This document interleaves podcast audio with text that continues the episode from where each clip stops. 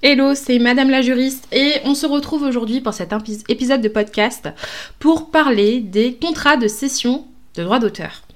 Alors, tu dois peut-être te dire quoi? Pourquoi il nous parle encore d'un nouveau type de contrat? Est-ce que c'est un Pokémon qui vient d'être débloqué? Non, non, je te rassure, c'est une catégorie qui existe et qui a déjà été utilisée depuis, euh, aussi longtemps que les œuvres de l'esprit existent, dès lors qu'il a fallu euh, poser des limites entre ce que l'on crée, ce que l'on possède, ce qui relève vraiment de notre cerveau, et ce que l'on va euh, céder à autrui contre rémunération pour qu'il puisse ensuite en faire usage. Et donc, faut retenir que toute personne qui va créer quelque chose va être protégée par des droits d'auteur, des droits de propriété intellectuelle. Et pour qu'une autre personne puisse utiliser ce qu'elle a conçu, ce qu'elle a créé, ce qu'elle a inventé, il faudra signer un contrat, euh, un contrat qui va s'appeler donc un contrat de cession de droits d'auteur. Donc par exemple, si vous êtes créateur de logo, créateur d'identité graphique pour vos clients, il va falloir, euh, avant euh, de, pouvoir dire à votre client, bah maintenant c'est bon, tu peux tout utiliser, il va falloir euh, lui donner des droits. Parce que c'est bien beau d'avoir des supports, d'avoir des templates pour son, compte Instagram, des, des posts tout préparés pour son site internet. Mais si on n'a pas des droits d'utilisation, on est quand même assez embêté. Donc les vraies questions qu'il faut se poser, c'est comment faire pour construire un contrat de cession de droits d'auteur? Quelles sont les clauses indispensables à ce contrat, enfin qui sont vraiment spécifiques par rapport à ce contrat particulier? Et quelles sont les erreurs à éviter pour ne pas rendre obsolète ou inutile son contrat de cession? Donc je suis justement là pour, lors de cet épisode de podcast, vous donner des informations précieuses pour vous aider dans votre business. À savoir que ça concerne vraiment tous les auteurs. J'ai cité euh, les graphistes, mais ça concerne aussi les photographes. Euh, dans une certaine mesure, ça peut concerner aussi des auteurs euh, d'écrits. Euh, des auteurs d'écrits, euh, donc euh, d'ouvrages, mais aussi des personnes comme moi qui sont juristes indépendants, qui font des modèles d'actes pour les entreprises.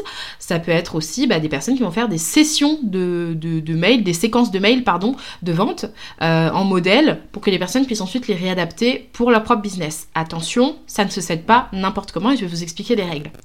Premièrement, il faut absolument retenir une chose, c'est que on ne peut pas céder ses droits d'auteur pour la vie. Ça n'existe pas et c'est d'ailleurs illégal. Quand bien même vous vous dites, bah, c'est sympathique de ma part, j'accepte de céder des droits euh, ad vitam aeternam, quelle belle personne je suis, eh ben, il faut savoir que toute clause en ce sens va être réputée comme étant nulle. Il faut vraiment que dans ce contrat, si vous établissez un contrat de cession de droit d'auteur, il faut qu'il y ait cinq éléments vraiment indispensable euh, parce que là on va se concentrer sur la particularité du contrat de cession de droit d'auteur mais il y a bien sûr d'autres mentions sur les données, les données euh, personnelles, euh, le litige, le tribunal compétent, etc. qu'il va falloir de toute façon retrouver dans tout type de contrat. Là je vais vraiment m'intéresser aux clauses spécifiques qui, devra vraiment, qui devront vraiment figurer dans votre contrat de cession de droit d'auteur. D'abord, bien sûr, les coordonnées des parties, parce que vous n'allez pas céder des droits à n'importe qui. Quand vous faites votre contrat, vous cédez des droits nominativement. Les œuvres sur lesquelles l'auteur, donc vous-même, euh, cède des droits. Donc il faut vraiment préciser le contour de la cession de droit d'auteur. Par exemple, les templates qui vont avoir lieu dans la stratégie euh, de communication de votre client. Euh, ça peut être aussi les photos que vous allez prendre pour une séance photo branding. Voilà, donc ça, on va préciser nominativement le contenu également des œuvres qui vont être cédées. On va prévoir la durée d'exploitation. Il faut que ce soit limité en termes de euh, durée, donc limité dans le temps, qu'on puisse vraiment dire euh, pendant tant de temps, tu as les droits euh, que je vais te, nommer, l'étendue que je vais te nommer, tu as des droits d'utilisation sur mes œuvres, mais c'est pas pour toujours, c'est limité dans le temps. Ensuite, justement, l'étendue des droits cédés. Donc, quel type de droits je vais te céder? Les droits de traduction, les droits de modification, les droits euh, de dupliquer euh, des, visuels, les droits de les modifier. Et ça, ça fait partie de toute la liste des, des droits, en fait, que je vais devoir citer si je veux t'en donner l'étendue. Tout ce que je ne vais pas citer dans ce contrat, ça veut dire que ça ne fera pas partie de tes prérogatives dès lors que le contrat sera signé. Donc ça, c'est quand même important. Et euh, donc les conditions de diffusion et d'exploitation, sous quelles conditions? Est-ce que bah, je te fais ces droits-là, par exemple les droits de modification, les droits de diffusion pour ton compte Instagram, mais je ne te fais pas ça pour que tu fasses de la publicité euh, dans le métro de Paris, par exemple? Euh, j'ai pas inclus ce tarif-là parce que tu m'as dit contractuellement que tu allais limiter ta tes publicités à Google Ads, Facebook Ads, par exemple. Donc ça, c'est quand même intéressant de savoir qu'on a aussi le pouvoir en tant qu'auteur hein, d'une œuvre de pouvoir limiter les, conditions de diffusion et d'exploitation. Ensuite, il faut aussi prévoir le montant de sa rémunération. Ça, c'est pas toujours si facile à faire, mais il faut quand même prendre en compte la valeur euh, que ça peut avoir. Par exemple, si vous faites ça auprès de professionnels, quelle valeur ça peut avoir sur leur business, sur leur impact euh, de chiffre d'affaires notamment, sur leur notoriété, sur la, qualité des publicités, la qualité des, des posts, des publications. Donc, bien évidemment, euh, ça, il va falloir le chiffrer et on va pas vous donner une baguette magique pour le faire. on va vous demander de, de vous reposer sur votre propre auto-évaluation de votre art.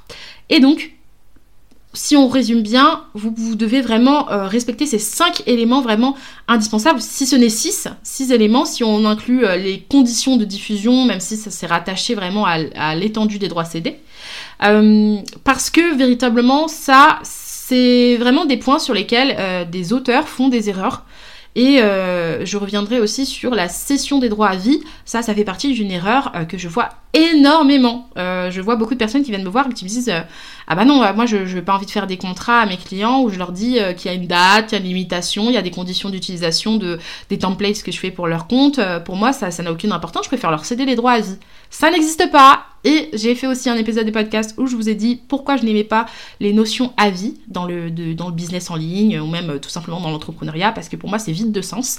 Et ça, ça fait partie des conditions où la loi, le code de propriété intellectuelle, me rejoint et donc je suis bien contente. Et donc, euh, l'objectif, c'est de pas rendre votre contrat invalide, c'est qu'il puisse vraiment euh, avoir une fonction, euh, c'est-à-dire de faire une cession de droits bien délimitée, afin de faire respecter vos propres droits, mais aussi faire valoir les droits d'utilisation de vos clients. Jusqu'ici, on est OK. ensuite, sur le deuxième point, le contrat de droit d'auteur doit vraiment être délimité. on ne doit pas céder n'importe quoi ou céder toutes nos œuvres à l'avenir. Ça, ça n'existe pas non plus il faut choisir les types de droits que tu vas céder et sur quel type d'œuvre ça va, ça va porter. Donc, si vous avez euh, vraiment des doutes, euh, dites-vous qu'il y a une différence entre les droits moraux qui vont vraiment sortir de votre esprit, de votre cerveau, type vos pensées, euh, les manières dont vous allez percevoir le monde et comment vous allez traduire en écrit, en, photo, en vidéo, en, dessin. Et, bah, ça, ça, ça restera toujours à vous. C'est quelque chose qu'on ne peut pas dissocier de votre esprit, de votre corps, de qui vous êtes. Donc, si vous décidez de rendre une, œuvre publique ou non, ça relève de votre décision. Personne ne peut vous obliger à, euh, par exemple, faire une œuvre ou un, article de blog nominatif. Vous n'êtes pas obligé si vous voulez pas euh, que l'on puisse euh, vous, vous, nommer ou que vous voulez pas qu'on puisse vous identifier. Vous pouvez aussi décider d'imposer, de laisser, par exemple, dans vos photographies ou de même dans des illustrations, de laisser votre mention en bas de, de l'œuvre, donc en bas de la photo ou en bas de l'illustration, et de dire que si jamais la personne décide de cette mention-là, euh, c'est passible de mise en demeure, de poursuite judiciaire, etc. Parce que ça fait partie de votre art créatif et ça fait partie de votre euh, moyen de communication. Je vais vous donner un exemple qui va peut-être plus vous parler, mais dans pas mal de musées, quand vous allez voir des tableaux, il y a des, créateurs, hein, il y a quand même des peintres qui vont euh, signer leur œuvre. Et c'est aussi comme ça parfois qu'on va euh, bien reconnaître euh, bah, que c'est attribué à tel ou tel euh, peintre, etc. Et qu'on va pouvoir le reconnaître et l'identifier. Donc en fait, mine de rien, vous vous dites peut-être, bah, le peintre c'est normal parce que sinon on ne sait pas qui a dessiné. après, il y a des spécialistes qui seraient capables de reconnaître le coup de crayon, le coup de pinceau d'un peintre.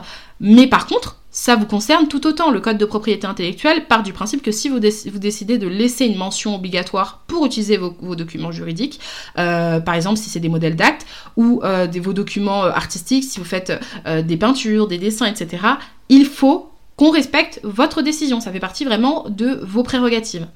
Euh, et une fois que vous avez vraiment cédé vos droits, vous pouvez aussi décider à l'avenir de cesser la diffusion parce que vous avez envie d'arrêter euh, qu'on exploite votre œuvre, par exemple.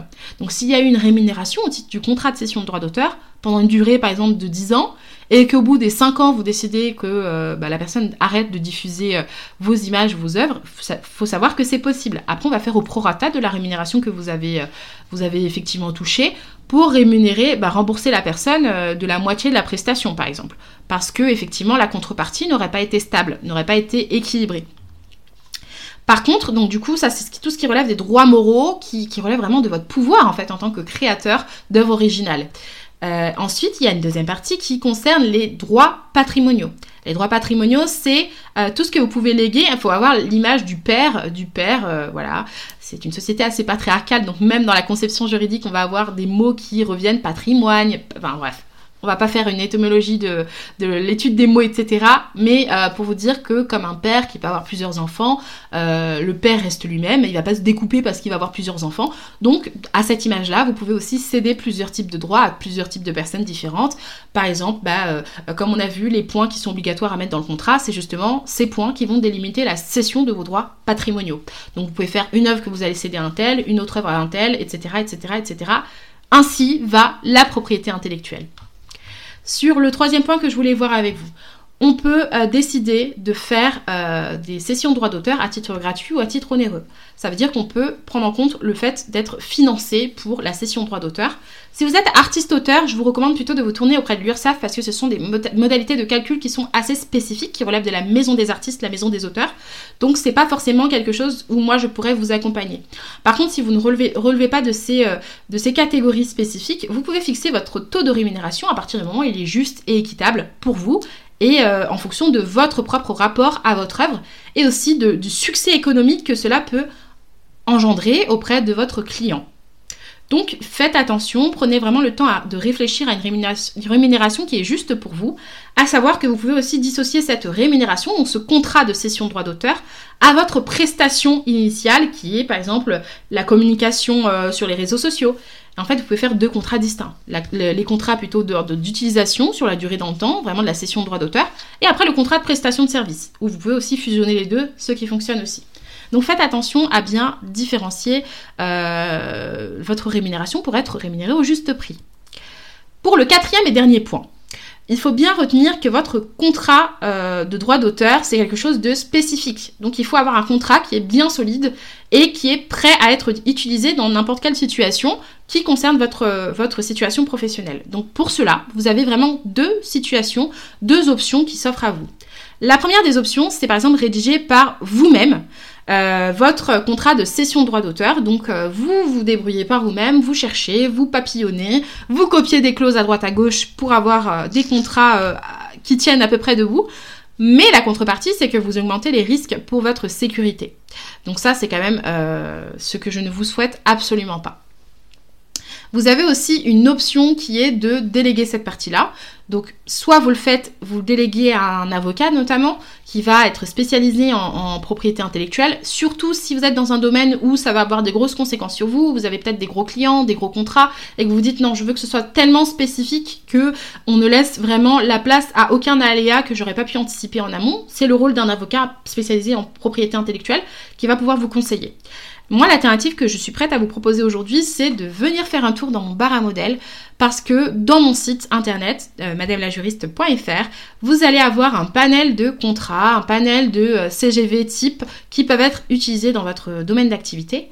Et parmi tout ce que vous pouvez trouver dans ce bar à modèles, il existe un modèle de cession de droits d'auteur qui est adaptable pour les activités de graphiste, illustrateur, euh, photographe, euh, auteur, euh, que vous pouvez donc réadapter pour vraiment faire un contrat spécifiquement sur la cession des droits d'auteur pour cela, il vous faut simplement personnaliser le document avant, avant de, l'utiliser, euh, de remplir les trous avec vos euh, euh, données personnelles, réadapter en fonction de votre activité. Si vous êtes plutôt graphiste, vous pouvez laisser le modèle tel quel puisqu'il est pensé pour les graphistes initialement, mais ensuite vous pouvez réadapter, mettre photographe, etc. C'est modulable. et pour autant, ça ne dénature pas les mentions obligatoires qu'il faut avoir dans son contrat de cession de droit d'auteur. Et donc, je ne vous lâche pas une fois que vous prenez votre, modèle dans le bar à modèle. Je suis aussi là pour vous apporter des informations, euh, pour vous permettre d'avoir une prise en main beaucoup plus simple, répondre à vos, questions, vos doutes, et, euh, et puis vous permettre en fait d'être plus serein pour vos contrats avec vos clients. Et euh, ça, ça fait vraiment partie des missions chez Madame la juriste, accompagner, simplifier le droit et le rendre accessible pour tous. Alors, je ne sais toujours pas comment on termine un podcast, alors je vous dire très bientôt pour un prochain épisode.